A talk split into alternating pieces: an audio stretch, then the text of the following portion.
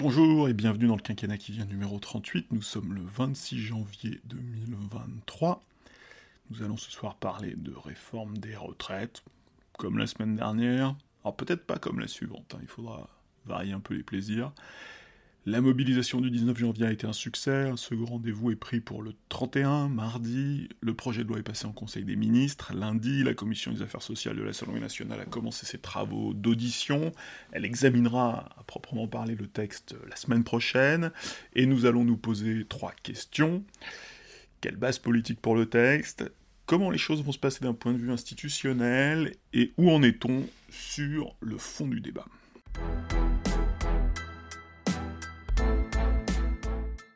Qui soutient la réforme? La situation se complique un peu, l'accord au sommet entre l'exécutif et la direction de LR semble très fragile, en tout cas fragilisé. J'ai souvent parlé de coalition virtuelle pour qualifier les rapports de la, majorité présidentielle et de LR. Il me semble aujourd'hui qu'il serait plus juste, plus précis de parler de coalition intermittente avec, euh, avec des hauts et des bas, euh, avec des variations en fonction des textes ou en fonction des lectures des textes. Et puis là, avec, euh, malgré un accord au sommet, validé en une du JDD, comme on le disait la semaine dernière, malgré ça, beaucoup d'incertitudes. D'ailleurs, le service politique de France Inter a fait un, travail de pointage parmi les députés LR. C'était une manœuvre un peu agressive, un peu inquisitoriale, hein, puisqu'on est encore loin du vote, s'il y a un vote un jour, mais je ne vais pas spoiler la suite. Et ça donnait le pointage dans les 15 pour, 16 contre, 7 abstentions, 4 indécis, et 20 qui refusent de répondre. Et parmi les 20 qui refusent de répondre, euh, le président du groupe Olivier Marlex, dont on sait qu'il soutient la réforme, euh, il est dans le deal. Euh, par contre, il ne soutenait pas du tout l'enquête de France Inter. Donc il, n'a pas répondu. France Inter s'est un peu dépêché de, trancher en disant qu'en en, l'état, la réforme ne passerait pas. C'est sans doute aller un peu vite en besogne, mais, euh, mais l'accord, il est vrai, est fragile. On sait que le groupe peut se diviser, on en parlait la semaine dernière, euh, il peut se diviser, mais il faut quand même qu'il y ait une, nette majorité euh, en, faveur, en faveur du pour. Voilà, il y, a, quand même... Ça, ça, se joue... Alors, c'est difficile de dénombrer à l'unité près. Euh, en ce moment, en plus, en, ce moment, il y a des partiels avec des, députés qui vont revenir. Euh, bref, euh, c'est peut-être pas la peine de se lancer dans un calcul à l'unité, mais on sait que la division peut exister, mais qu'elle doit être contenue. Et c'est vrai que cette première indication est, plutôt, plutôt, à mon avis, inquiétante pour le gouvernement. Mais un député LR c'est quelqu'un qui doit se poser des questions simples. Pourquoi soutenir la réforme la plus impopulaire d'un exécutif assez peu populaire? Pourquoi se mouiller? Ça c'est déjà le premier point. Pourquoi se mouiller alors que l'exécutif risque de contourner le vote, soit par le 47-1, soit par le 49, 47-1, soit par le 49-3, euh, un député, par exemple, qui imagine qu'une dissolution finira par arriver, a-t-il envie de retourner devant ses électeurs en ayant soutenu euh, une réforme paramétrique qui n'est ni décisive ni, vitale et dont personne ne lui fera crédit? Comme, euh, comme on dit dans une pièce de Molière, que diable irait-il donc faire dans cette galère? L'exécutif a obtenu son, deal au sommet euh, sur la base d'une réforme euh, ficelée, euh, et ficelée en amont, des mesures mordantes dans la colonne des recettes, des mesures d'accompagnement, atténuation dans, la colonne des dépenses. les parlementaires sur tous les bancs, vont évidemment tenter de s'emparer des, petits détails qui peuvent faire la différence, mais au final, euh, il risque d'y avoir assez peu de grains à moudre pour le travail parlementaire, puisque la réforme est, relativement ficelée. Et que par ailleurs, le cadre du 47.1 euh, est assez contraignant, euh, y compris pour les parlementaires, dont le pouvoir d'initiative est aussi limité par euh, la perspective euh, d'une censure à la fin par le, par le Conseil constitutionnel. La base politique euh, la base politique de, de, la réforme est d'autant plus fragile qu'il n'y a pas de marge. Hein. On va vers une grande polarisation et on le voit notamment avec la, la radicalisation du groupe Lyot. Le groupe Lyot, hein, c'est un, groupe hétéroclite, un groupe soi-disant charnière, mais surtout un groupe hétéroclite. Et 19 des 20 membres de ce groupe disent s'opposer à la réforme des retraites, dont le président du groupe, Bertrand Pancher, qui était présent à la manifestation de jeudi dernier. L'an dernier, beaucoup d'observateurs étaient très curieux de ce groupe Lyot. Lyot, c'est Liberté Indépendant outre-mer et territoire. Euh, beaucoup d'observateurs étaient curieux de, ce groupe yacht, euh, l'imaginant justement en groupe charnière, et aujourd'hui, sur ce texte en particulier, la charnière grince, euh, elle fait plus que grincer, la, charnière coince. Et c'est quand même assez représentatif, puisqu'on a un groupe très hétéroclite, qui qu'on rassemble des parlementaires expérimentés de centre droit, Charles de Courson, vedette du Palais Bourbon, Bertrand Pancher, euh, donc sous différentes étiquettes, mais euh, des, des, gens qui étaient auparavant au groupe UDI et qui doivent même être au parti UDI. Bertrand Pancher, c'est un radical valoisien, un radical de droite. Et puis, euh, sur l'autre aile du Lyot, des socialistes. Alors, des socialistes un peu particuliers, ce sont des socialistes anti-NUPES, mais dont on pourrait d'ailleurs présumer qu'ils sont peut-être qui sont peut-être des grands sociodémocrates, euh, trois nationalistes gorses, quelques députés ultramarins, bref, un échantillon, un échantillon très hétéroclite, et au final, euh, sur les 20, un seul identifié qui soutiendrait la réforme. Donc ça laisse peu de marge. Euh, côté majorité, alors l'unité semble être assurée. il suffit de prononcer ce genre de phrase pour que l'avion explose en vol, mais François Bayrou et le Modem seront très attentifs, on le sait, mais euh, sur le fond, ils sont tenus euh, par la note produite par le commissariat au plan, hein, la, note euh, dont on avait parlé à la fin de l'année dernière, note pédagogique, intéressante, je crois, Première ministre l'a qualifié de que sais-je, euh, de que sais-je de la réforme des retraites, mais une note qui expliquait la nécessité de la, la future réforme, même si, euh, en mettant sur la table les différents paramètres, finalement, il y avait une petite astuce qui était de dire, il y a peut-être d'autres paramètres, les députés modem sont peut-être à la recherche d'autres paramètres, je ne sais pas s'ils les trouveront. On, les a vus se passionner euh, quelques jours pour des alternatives, par exemple une augmentation de la durée hebdomadaire du travail, hein, les 35h30, avant de renoncer très très rapidement à cette piste. dans la majorité toujours marqué par les déclarations d'Édouard Philippe qui s'était interrogé à haute voix depuis longtemps, euh, depuis qu'il a créé son parti, hein, sur un report de l'âge légal au-delà de 65 ans, même été jusqu'à prononcer le chiffre 67, comme une perspective et comme une hypothèse, mais il est certain que les députés Horizon seront les gardiens de l'ambition de la réforme, euh, évidemment de sa, justice et de son acceptabilité, mais aussi de son, de son ambition. La gauche et le RN joueront les opposants résolus. Euh, entre la tentation de l'obstruction euh, et la possibilité d'obtenir quelques succès tactiques, euh, je ne suis pas sûr que cette deuxième option soit, la, plus intéressante à tout point de vue.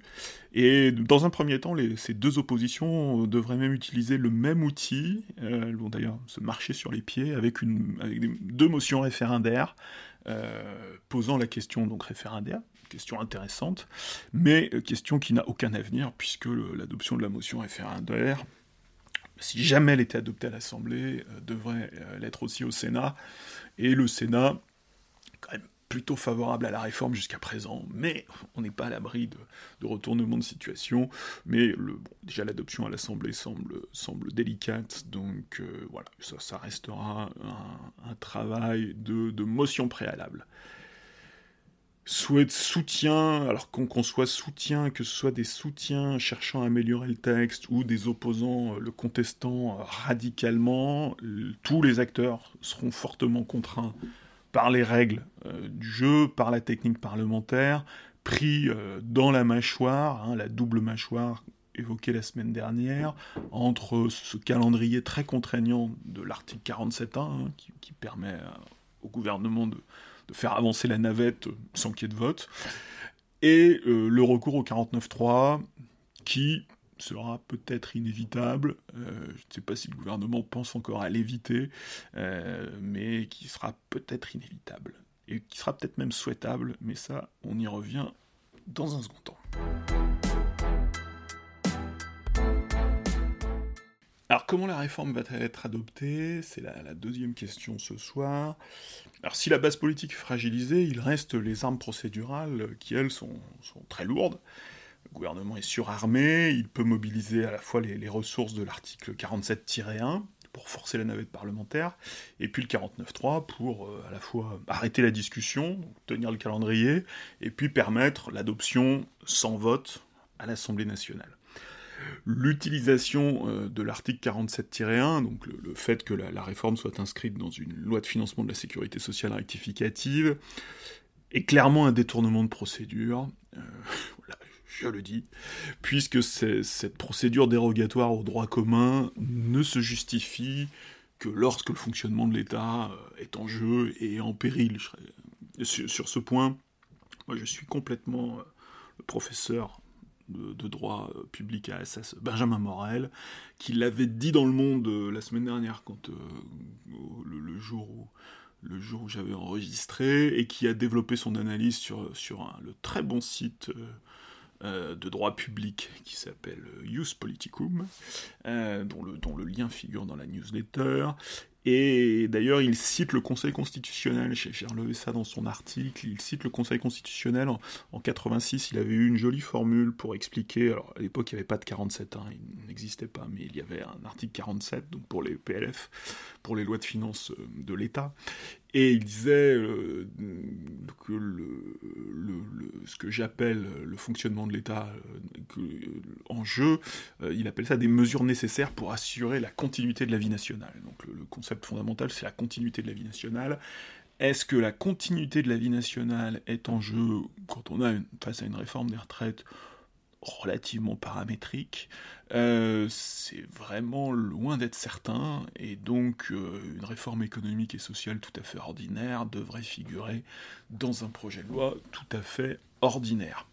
Alors, plus petit détail que je n'avais pas signalé la semaine dernière, le recours au 47-1 euh, a aussi un grand charme, c'est de rendre superflu le travail en commission. Hein. D'ailleurs, je crois que la commission n'a pas prévu d'y consacrer beaucoup de temps parce que bah, le, travail va.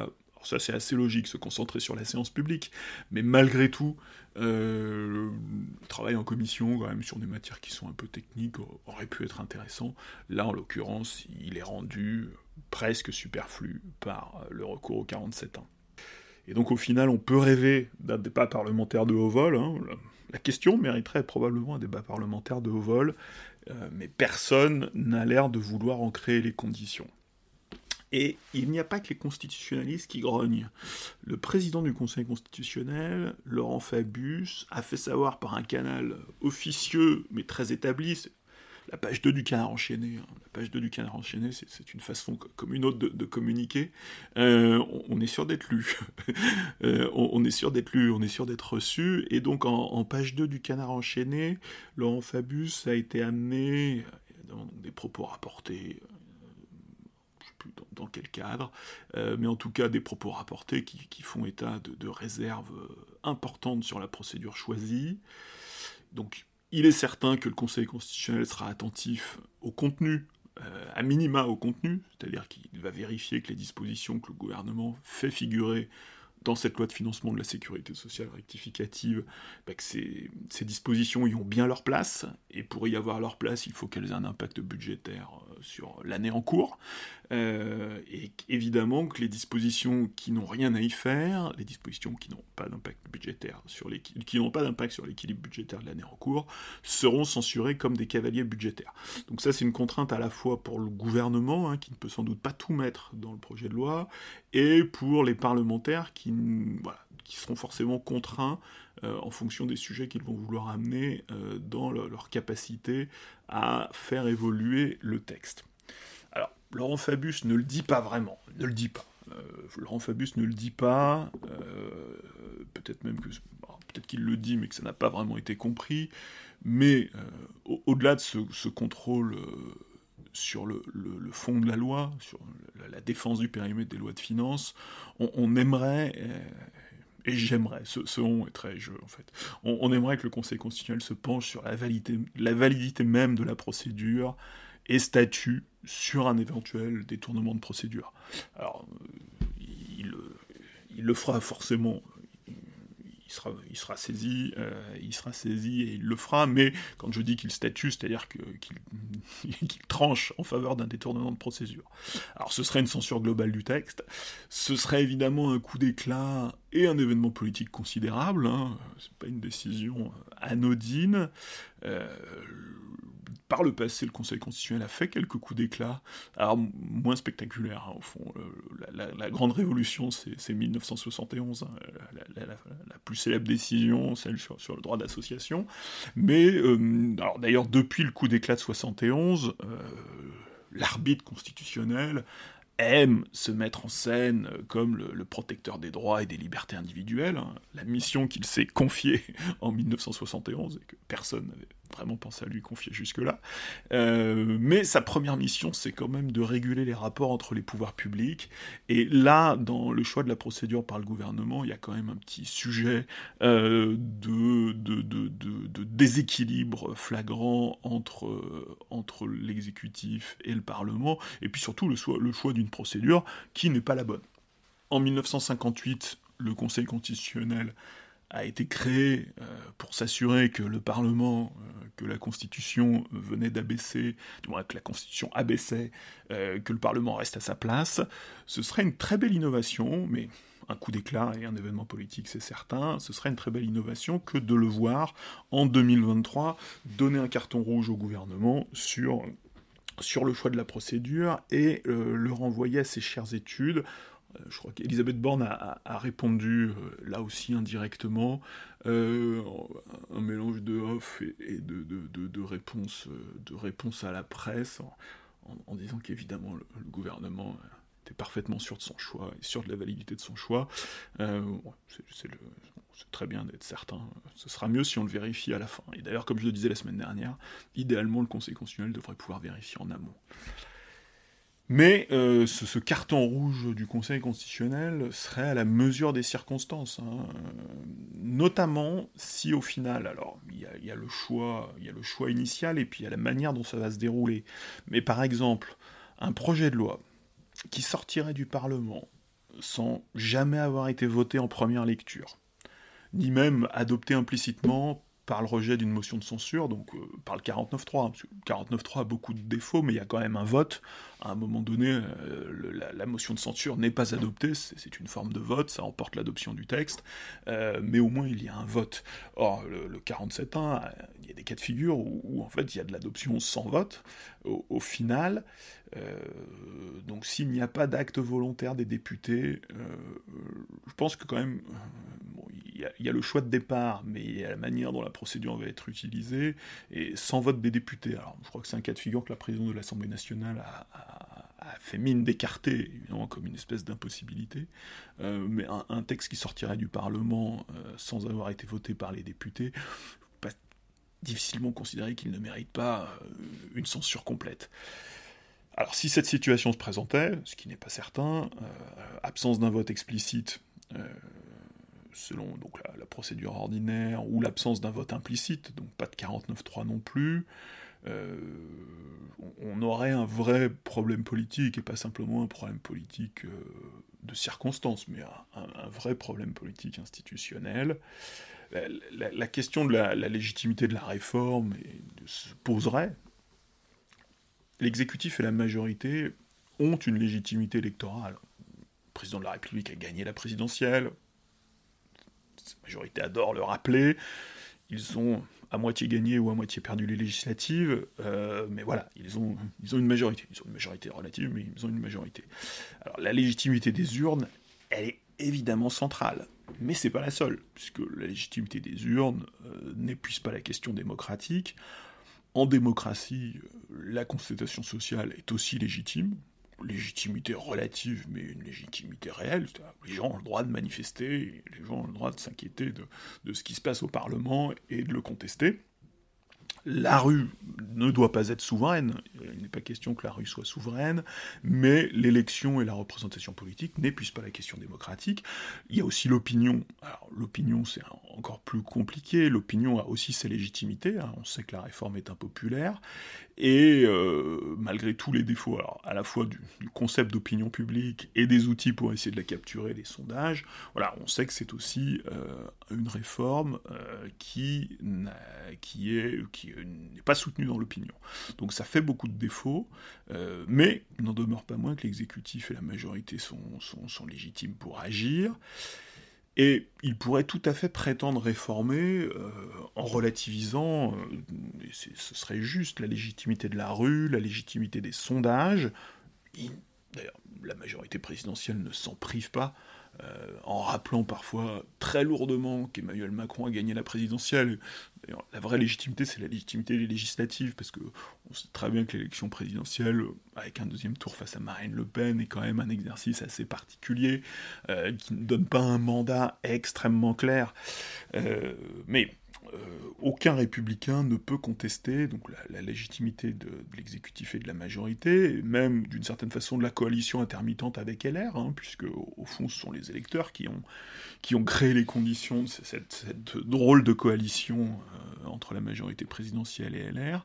Mais le problème, c'est qu'en se donnant tous les moyens pour rouler sur l'Assemblée nationale élue en juin, euh, qui, est quand même un élément important de la légitimité de l'exécutif, euh, voire dans certains scénarios en jouant le Sénat, le Sénat qui est une institution très importante, mais qui est élu au suffrage universel indirect, contre les députés fraîchement élus au suffrage universel direct, euh, l'exécutif ferait une faute, qui là euh, le priverait euh, de, la légitimité qu'il a gagnée dans les urnes, et même, euh, d'une certaine façon, de la légalité, hein, puisque ce serait, si, si, le Conseil constitutionnel était amené à censurer la procédure, ce serait évidemment la légalité, en l'espèce la constitutionnalité, mais euh, le, voilà, le, cadre, juridique d'action.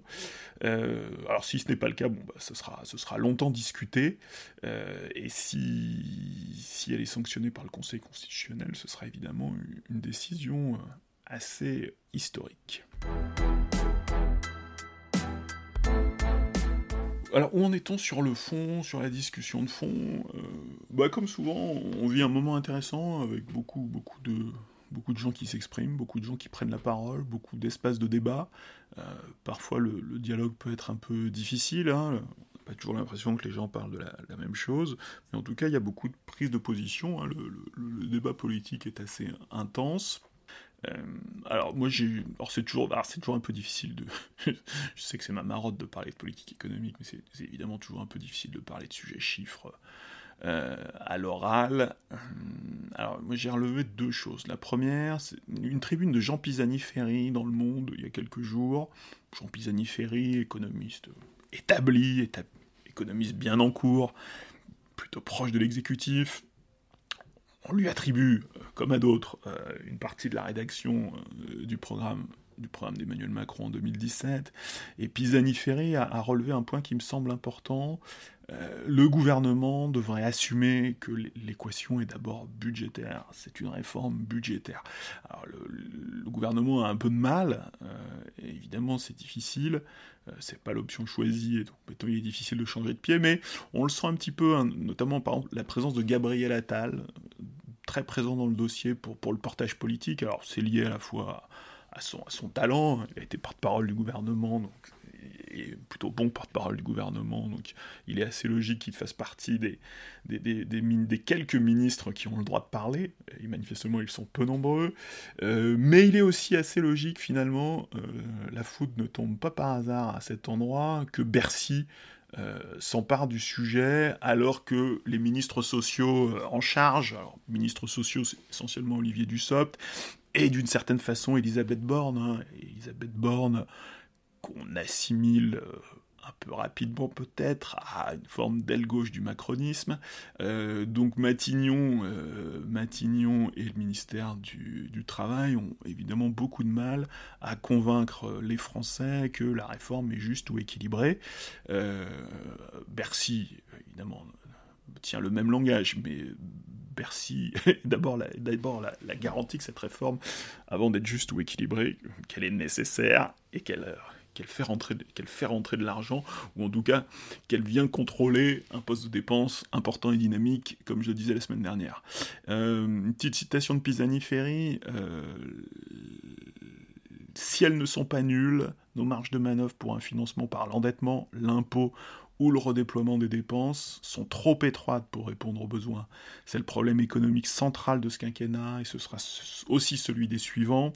La voie de sortie est donc d'abaisser le poids des dépenses de retraite dans le produit intérieur brut et pour cela d'accroître le taux d'emploi des seniors. Des seniors, les marges de manœuvre sur ce levier sont réelles. La part des 55-64 ans en emploi est certes en progression, 56% en 2021 contre 31% en 2000, mais reste nettement inférieure à celle observée en Suède, 77%, en Allemagne, 72%. Augmenter la participation au marché du travail doit ainsi être la pierre angulaire de notre stratégie économique. Donc un Pisani-Ferry qui, sans surprise, euh, valide, euh, valide l'enjeu de la réforme, mais le présente vraiment comme une réforme budgétaire, mais une réforme budgétaire au sens noble du terme. Hein. On, a l'impression que, vouloir euh, assainir les finances publiques est, un, projet honteux, D'autant qu'il ne s'agit pas de détourner les cotisations du financement du système de retraite. Euh, c'est une espèce de, fausse piste exploitée par certains il y a, quelques temps. Euh, on sait, on, espère en tout cas que la réforme, si elle réussissait, c'est-à-dire si elle réussissait, au-delà de la politique, si, elle réussissait à faire réellement monter le taux d'emploi des seniors, le taux d'emploi des seniors, donc des, des 50-64 ans, elle produirait d'autres gains. Alors, Gabriel Attal a dit 12 milliards de recettes supplémentaires dans une interview, évoqué ce chiffre la semaine dernière. C'est manifestement sur la foi de, de. C'est un, chiffre qui n'était pas facile à sourcer. Je pense que c'est une projection de la, Direction Générale du Trésor, donc le, Trésor, le cerveau économique de l'État, hein, plus grande direction de Bercy. Alors, ces 12 milliards, les, prévisions nettes du Trésor sont, quand même moins favorables. 12 milliards, c'est un peu le chiffre brut. Euh, il faut savoir que les gains obtenus sur le système de retraite sont réduits, euh, les, gains, bruts sont réduits, à la fois par le, maintien de l'augmentation de certaines dépenses sociales de transfert, hein. les chômeurs, les bénéficiaires des minima sociaux, les personnes retraitées, les personnes euh, les personnes handicapées vont basculer plus tard euh, dans le système de retraite et donc vont rester plus longtemps à la charge de l'État. Donc ce qui est gagné d'un côté est perdu de l'autre. Euh, donc ça c'est la, ça c'est la colonne moins. Et puis euh, le surcroît d'activité et d'emploi doit générer des recettes fiscales, des recettes sociales en plus, puisque on maintient dans l'emploi euh, des personnes qui vont bah, payer des impôts, payer de l'impôt sur le revenu, payer des cotisations sociales en fonction de, leur situation. mais voilà, le, principe est, connu. Alors, ce que dit le Trésor, c'est de manière brute, oui, l'État potentiellement pourrait doubler la mise, c'est-à-dire que les, économies qui sont faites d'un côté, euh, les gains qui sont faits d'un côté, euh, pourraient doubler du côté du budget de l'État et des autres branches de la sécurité sociale. Malheureusement, si on raisonne, et le Trésor le fait hein, dans différents documents, si, on raisonne de manière nette, en prenant en compte l'effet de la réforme sur la croissance euh, et sur le marché de l'emploi, le marché de l'emploi qui va devoir digérer une hausse significative de la population active quand même. Euh, l'amélioration obtenue sur le, sol du, sur le du système de retraite serait en, fait euh, divisée par deux en raison des pertes de recettes ailleurs. Et euh, il faudrait plus de 10 ans pour qu'un gain budgétaire supplémentaire, le, gain de la réforme est acquis, mais le, gain excédentaire, c'est-à-dire le, le double effet, euh, le double effet de la réforme finalement mettrait 10 ans à se produire, hein, puisque les, 5 années seraient, les cinq années euh, seraient, les 5 années seraient même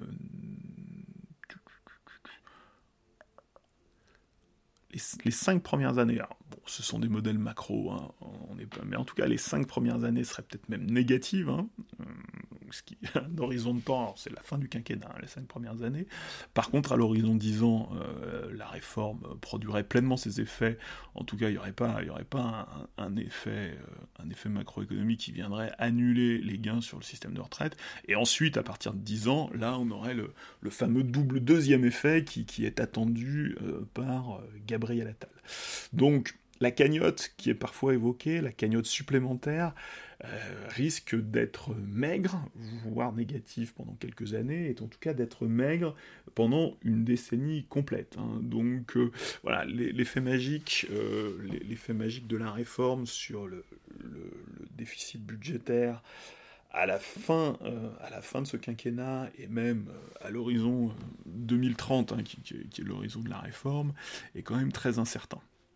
Et puis, si on suit totalement l'équation que propose le gouvernement, avec un taux de chômage s'établissant, qui s'établirait effectivement à 4,5, euh, le chômage à 4,5, situation qui n'a pas été connue récemment, voire même qui n'a pas été connue depuis très longtemps, et le, mode de calcul du chômage a beaucoup changé euh, au cours des, 50 dernières années. chômage à 4,5, hein, ce que j'appelle un chômage à l'américaine, euh, forcément avec un chômage à 4,5, vous auriez des excédents, on aurait des excédents qui s'accumuleraient du côté de, de l'UNEDIC, de l'assurance chômage, et même avec un effet recette très fort, euh, on aurait très probablement, j'ai pas cherché de chiffres, mais on aurait très probablement un excédent sur, sur la branche maladie. Donc le, le, bon, les scénarios du gouvernement sont quand même à la fois très optimistes et pas toujours très conséquents. Hein. Tout, tout est toujours plus simple avec, euh, 4,5 de, avec un, taux de chômage de, de 4,5. Et comme tout le monde, moi je, suis impatient d'y de, de, être et de vivre avec un taux de chômage à 4,5. Euh, D'ailleurs, le dernier trimestre 2022 n'a pas été mauvais du tout. L'année 2022 a été plutôt une bonne année pour l'emploi, même si c'est... tout le monde se casse la tête pour essayer de comprendre comment ça marche, et les économistes sont très méfiants, hein, considèrent qu'il y a peut-être un effet, un effet morphine, un, effet euh, déconfinement, ou en tout cas post-Covid, qui rend la situation illisible, mais les chiffres sont pas mauvais, là, sont début de semaine, ce sont les chiffres de la DARES et de Pôle emploi qui sont tombés hein, pour le dernier trimestre 2022. Euh, il n'y a pas eu de dégradation. Alors, la DARES et Pôle emploi ne donnent pas un taux, hein, c'est l'INSEE qui donne le taux. Euh, et si on s'en souvient bien, le, euh, le dernier taux publié par l'INSEE, donc troisième trimestre 2022, c'était 7,3. Hein, donc, pour aller à 4,5, il y a, y a, encore de, de la marge. Ah, il y a une deuxième contribution que je voulais signaler et, discuter ce soir, alors, qui, est plus ancienne, mais qui finalement a mis du temps à infuser. C'est une contribution qui, a dû être publiée euh, fin décembre, euh, peut-être dans le calendrier euh, initial de la réforme, hein, puisque la réforme aurait dû, à un moment, la réforme devait être annoncée avant les vacances de Noël. donc, une contribution de Terra Nova qui se présente comme une voie moyenne, qui se présente même clairement comme un compromis qui est publié sous pseudonyme. Alors c'est un, pseudonyme d'un contributeur anonyme euh, qui s'appelle FIP Addict, donc un, passionné de, FIP, hein, comme son nom l'indique. Alors FIP, c'est pas la radio, FIP, ce, sont les finances publiques, euh, qui est connu pour être un compte Twitter intéressant, hein, puisque évidemment Twitter n'est pas que un vide ordure planétaire, c'est aussi un endroit avec plein de comptes Twitter intéressants, hein, des comptes Twitter assez techniques euh, sur, des, voilà, sur des sujets de niche, et donc euh, sur la niche politique, économique, finance publique, euh, FIPADICT est un compte connu et reconnu. Alors, que dit FIPADIC dans cette note de Terra Nova? Donc, FIPADIC fait partie de ces gens qui reconnaissent clairement un problème de financement. Alors, pendant 20 ans, c'est la, façon de trancher sur les, sur les projections du corps.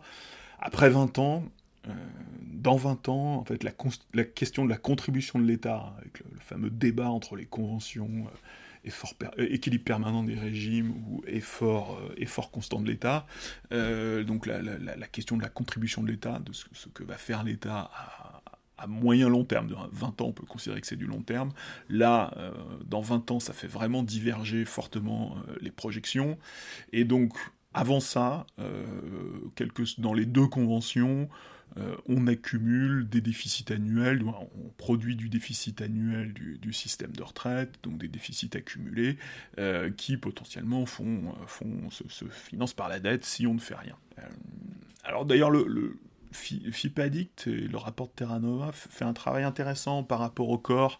Euh, le corps, évidemment, qui, qui, est au centre des débats, qui est très souvent instrumentalisé, et face auquel il faut résister à la double tentation.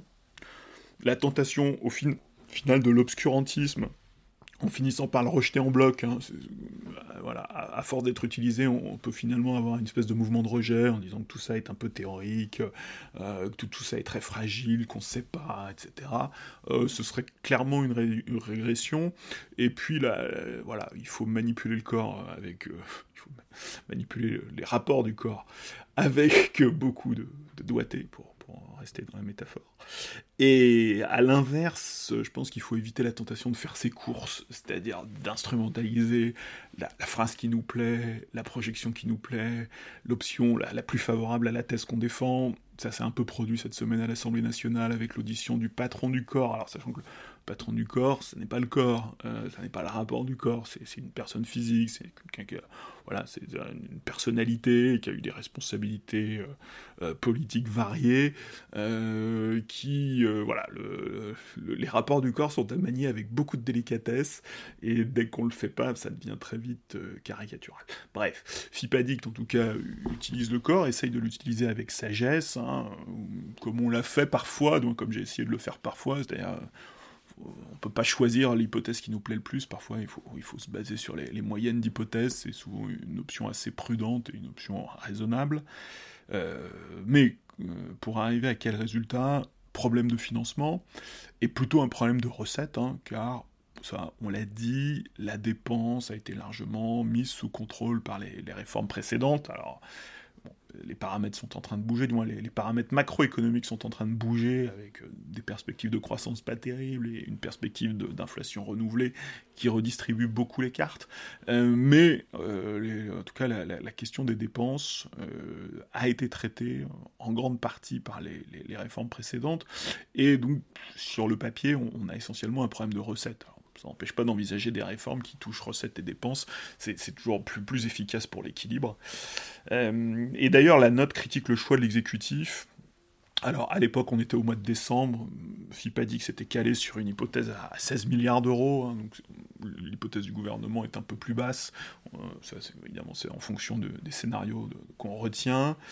Euh, mais ce qu'il critique, c'est que la réforme, que l'effort porte exclusivement sur les salariés et singulièrement sur les salariés modestes et même sur, sur certaines catégories très spécifiques de salariés modestes. En fait, c'est une, une réforme très ciblée, euh, très inégale en fait, et très, très mal répartie dans ses, dans ses effets concrets. Et alors, clairement, hein, on est chez Terra Nova, on est dans une optique plutôt orthodoxe. Euh, d'ailleurs, la note regrette que les retraités actuels, singulièrement les mieux ne contribuent pas. Et pour équilibrer le propos, l'auteur s'inquiète des, recettes. Hein. Alors, il ne préconise pas d'augmentation de cotisation, hein, c'est la position très radicale qu'on trouve chez, chez les, économistes atterrés, par exemple. Peut-être qu'on en, reparlera. Mais quand même, voilà, il y a une inquiétude sur les recettes, euh, et avec une piste qui est évoquée, qui est euh, le viseur, euh, place dans son viseur les exonérations de cotisation patronale. Alors, pas, les plus basses, mais les, plus hautes, c'est-à-dire que les, exonérations de cotisation patronale entre 1,6 SMIC et 3 SMIC et demi, donc plutôt sur la, gamme moyenne des salaires voire même assez élevé. Hein, 3 SMIC et demi, on commence à être dans, des salaires euh, significatifs, et donc qui, selon lui, mériterait d'être supprimé, donc ce qui aurait un effet recette. Alors ça, c'est un vieux débat, hein, puisque euh, dans, la, baisse des cotisations patronales, donc dans les politiques de, réduction du coût du travail, euh, grand débat entre le, ciblage sur les bas salaires ou un ciblage plus large, et très souvent chez les sociolibéraux, pour le dire vite, euh, le, ciblage sur les bas salaires en général est défendu euh, au nom de, l'efficacité de la dépense publique et de la nécessité de cibler. on considère qu'un ciblage trop large euh, est, produit un effet domaine trop important et que, l'enjeu ce sont les, emplois non qualifiés et donc les bas salaires. voilà, ça c'est un débat très classique et balisé, mais c'est pas pas ce qui a été retenu de la note. Ce qui a été retenu de la note, c'est qu'elle propose de faire contribuer les retraités actuels, et ça on, le voit dans le débat public. Je ne sais pas comment ça peut cheminer au Parlement, hein, euh, parce que personne personne n'a envie d'être le, porteur de mauvaise nouvelle, ou en tout cas le, percepteur d'impôts, ou le percepteur, la personne qui va réduire les pensions.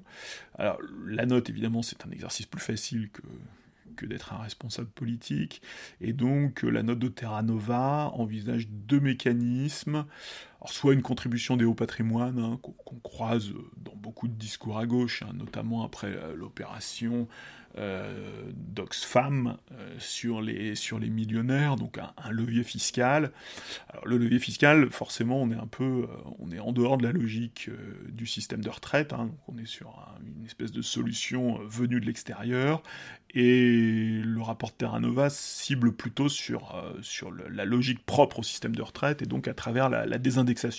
Et là aussi, on sait que chez les sociolibéraux, voilà, si, cette expression a encore un peu de sens, euh, c'est un débat assez classique hein, qu'on a pu, bah, notamment sur les questions d'inflation qu'on a pu croiser, hein, la, question de l'indexation des, revenus, que ce soit des salaires ou des pensions, est évidemment au centre de l'attention pour, euh, ou un sujet de préoccupation pour beaucoup d'économistes.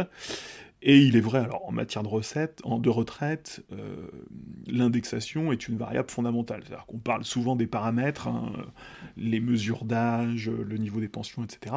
Mais un de ces paramètres, alors, qui figure rarement dans les lois, hein, puisque c'est souvent des décisions réglementaires, euh, c'est l'indexation. Parce que depuis 87, les retraites sont indexées sur l'inflation et que c'est une des décisions qui a probablement le plus contribué au contrôle des dépenses. D'autant que les gouvernements successifs ont régulièrement pratiqué la sous-indexation, puisque au moment où, euh, au moment où on a indexé les retraites sur l'inflation, c'est le moment où la France a commencé à sortir euh, de ces années inflationnistes, hein, ce qu'on a appelé la, politique de désinflation compétitive à la fin des années 80 et au début des années 90, euh, qui c'est la, première marche sur le, chemin de la, monnaie unique et d'une forme de, normalisation de l'inflation française. Euh, et bon, par la suite, en plus, on a eu vraiment la décennie qu'on vient de vivre, hein, une décennie de, très faible inflation, voire de, déflation, hein, d'inflation négative. Et donc, au, cours de cette période, euh, bah, l'inflation a été faible, donc l'indexation sur l'inflation a plutôt été une, bonne affaire pour le système de retraite. Euh, d'autant que les gouvernements ne se sont pas privés. Alors, comme l'inflation était faible, alors, mériterait peut-être de refaire le film parfois. Comme l'inflation était faible, ça semblait encore plus facile de sous-indexer. Quand l'inflation est de 1%, finalement, la sous-indexation, la petite sous-indexation, euh, faire 0,6 quand l'inflation est de 1, c'est presque un dollar, euh, individuellement évidemment. Mais à l'échelle du, système de retraite, les montants sont très significatifs. Et la sous-indexation a plutôt été la règle. Hein. donc Terra Nova, de ce point de vue-là, découvre, redécouvre un outil qui a déjà été utilisé, et évidemment personne ne dit qu'il va le faire, parce que c'est vrai que c'est plutôt, c'est assez pernicieux hein, comme dispositif. C'est pas quelque chose, on, ne dit pas, je vais vous sous-indexer pendant 10 ans. Euh, on, le fait sans le dire, ou on le fait chaque année, et puis à la fin on se dit, ah, tiens, on vous a sous-indexé pendant 10 ans. Euh, en termes de logique de l'action publique, on, est plus proche de ça plutôt qu'un grand plan de sous-indexation. Souvent, la sous indexation est justement présentée comme un effort exceptionnel, alors que la petite sous-indexation est plutôt la règle.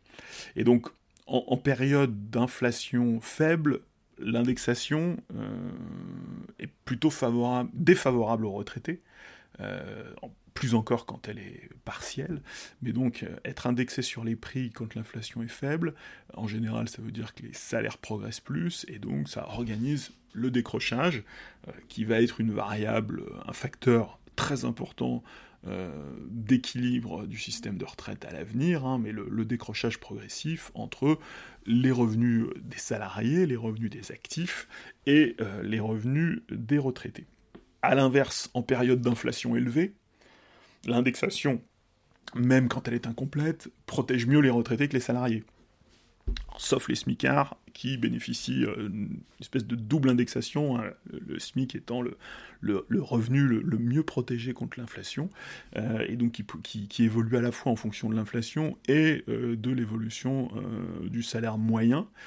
Mais par contre, les salariés ordinaires, eux, doivent négocier une hausse de salaire, et donc ça, on, retrouve les questions qui se posent bah, depuis le début de l'épisode inflationniste à la fin de l'année 2021. Et donc dans cette période-là, on peut considérer, bah, dans ce type de période avec inflation élevée, l'indexation sur les prix est, est, très protectrice pour les retraités, et d'ailleurs, les retraités ont bénéficié d'une revalorisation au 1er janvier 2022, hein, puisque l'épisode inflationniste avait déjà commencé, puis de la revalorisation anticipée euh, au, au, 1er juillet, ça c'était dans la, dans la loi cet été, et puis alors d'une revalorisation de 0,8 au 1er janvier 2023, mais dans la mesure où une partie du travail avait été faite et le 1er janvier de l'année d'avant et le 1er juillet 2022, donc le, 0,8 semble un peu faible, mais c'est le fait de l'avoir fait le 1er juillet qui fait que ce, 0,8 est faible, mais globalement, voilà, on, a un, dispositif assez protecteur.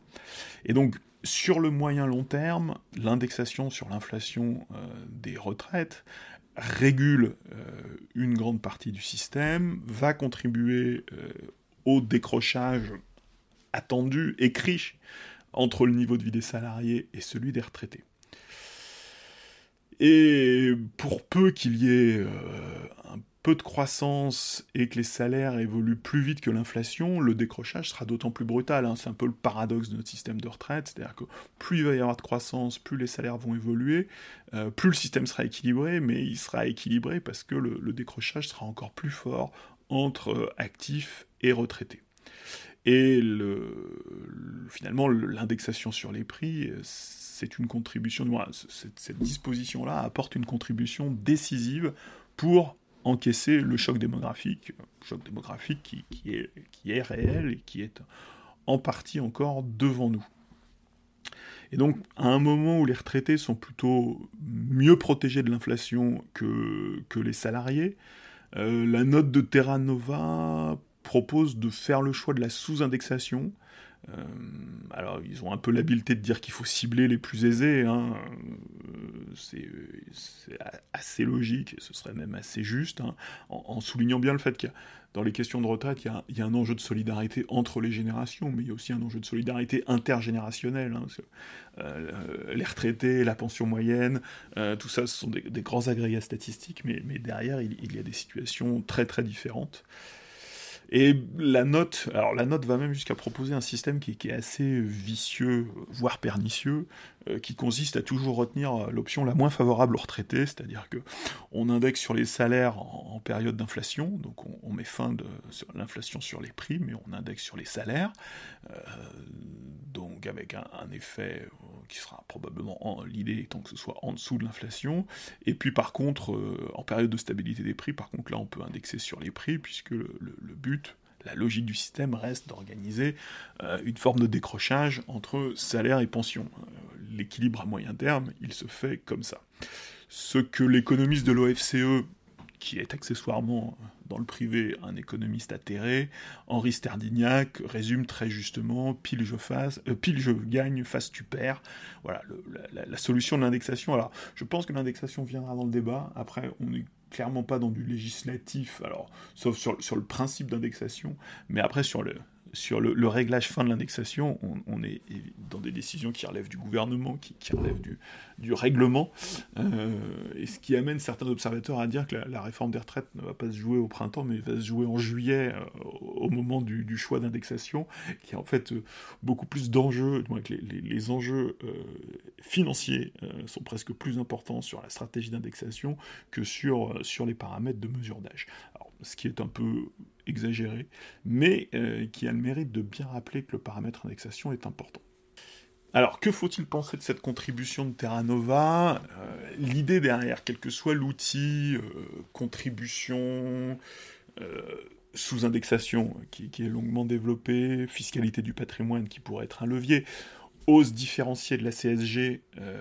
alors ça, ça a déjà été tenté. Hein, c'était la piste, c'était la piste du premier quinquennat Macron. C'est la piste qui a explosé en vol au moment de la CSG, hein, donc avec une hausse de la CSG pour tous les retraités, et puis une hausse différenciée. Euh, qui était plus forte pour les retraités importants, euh, pour les retraites importantes, pour les retraites plus élevées. Euh, donc ça, ça a été tenté et ça, ça a mal tourné euh, lors de la crise des Gilets jaunes. Donc la, question de la contribution des retraités aisés est, très présente dans le débat public, euh, au fond, avec la question des milliardaires également. Euh, on est un peu sur des sujets de, de, bonne répartition, mais en même temps dans un, cadre de débat qui est, très fermé, hein, puisque... il s'agit de toute façon de, soit de baisser les pensions, soit de baisser les pensions, soit de freiner leur évolution.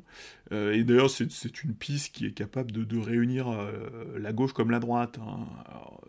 Bah, certains à gauche commencent à être un peu prudents parce que certains voient l'astuce, mais dans la presse économique, je pense que les échos sont, sont mis, c'est un des, un des un cheval de bataille pour les échos, hein, la, contribution des, retraités, des retraités aisés qui finalement rendrait acceptable la réforme, serait une condition importante de l'acceptabilité de la réforme. Euh, ça peut surgir, ça peut venir dans le débat, ça peut prendre dans le débat, mais il y, a quand même un point dur, c'est que euh, évidemment qu'il y a un enjeu de, justice, euh, d'égalité, d'égalité intergénérationnelle et intragénérationnelle. Il y a un enjeu d'acceptabilité de la réforme, hein, parce qu'on l'a dit, la, réforme la réforme est très impopulaire, mais j'ai quand même tendance à penser qu'il faille rester prudent face à une proposition euh, qui, pour sauver une réforme impopulaire, consiste à ouvrir un nouveau front. Parce que jusqu'à présent, même si les retraités, dans les études d'opinion, ne sont pas. Euh, le, soutien chez les retraités est plus fort que chez les actifs, euh, mais il n'est pas très solide et il évolue pas très favorablement. Mais là, évidemment, ouvrir le front retraité, euh, je ne suis pas sûr. Hein. Ça ressemble plus à une fuite en avant, à une fuite en avant dans, la logique de la réforme, qu'à véritablement une mesure, une mesure qui viendrait équilibrer ou qui viendrait convaincre de la, justesse de la, répartition de l'effort. Et puis par ailleurs, alors, pour les leviers extérieurs, que le levier soit CSG ou fiscalité du patrimoine, qui en général vont venir, euh, en tout cas d'un point de vue rhétorique, viennent taper des cibles faciles, hein, les retraités aisés ou très aisés, très aisés. Euh, alors, ces outils rapportent de l'argent à court terme, hein, c'est certain, quand on arrive à les mettre en œuvre, mais par contre, euh, leur défaut, c'est qu'ils ne modifient pas les paramètres fondamentaux du système, qu'ils en réduisent le côté contributif, alors, on admet en général que finalement l'intervention de l'État, idéalement, devrait financer les mesures de solidarité et que la, base contributive devrait être assurée par les cotisations. Mais ce qui est, certain, c'est qu'on ne modifie pas les paramètres fondamentaux du système. Et ce qui est vrai pour les retraités euh, dits aisés d'aujourd'hui collectivement, euh, si la mesure est singulière, après il faut se mettre d'accord sur ce qu'est un retraité aisé, mais si on veut que la mesure rapporte un peu d'argent, euh, on, va très vite voir que la notion de retraité aisé va, être très large. sauf que à moyen terme, ces retraités non pas qu'ils vont disparaître, mais on, sait quand même que le, niveau de vie actuel des retraités par rapport aux actifs euh, est à son sommet et qu'il ne va faire que descendre. Donc euh, structurellement, à horizon, alors peut-être qu'à horizon 10 ans ça marche encore, à horizon 20-30 ans, euh, ça ne suffit pas puisque le niveau de vie des retraités va, décrocher, il est déjà programmé pour décrocher, donc la rustine qu'on trouverait en 2023 cas, ne, pourrait pas répondre à, moyen terme euh, à l'enjeu de financement. Donc voilà, une piste intéressante. Euh, la question de l'indexation est évidemment une question complexe. Euh, je pense qu'on en entendra parler dans le débat si le débat politique arrive à se nouer et n'est pas simplement une guerre de, de tranchées procédurales. voilà, donc ce sera à suivre. C'est tout ce soir. Il me reste à vous souhaiter euh, une bonne fin de semaine, parce qu'on est jeudi, et à vous donner rendez-vous la semaine prochaine. Merci.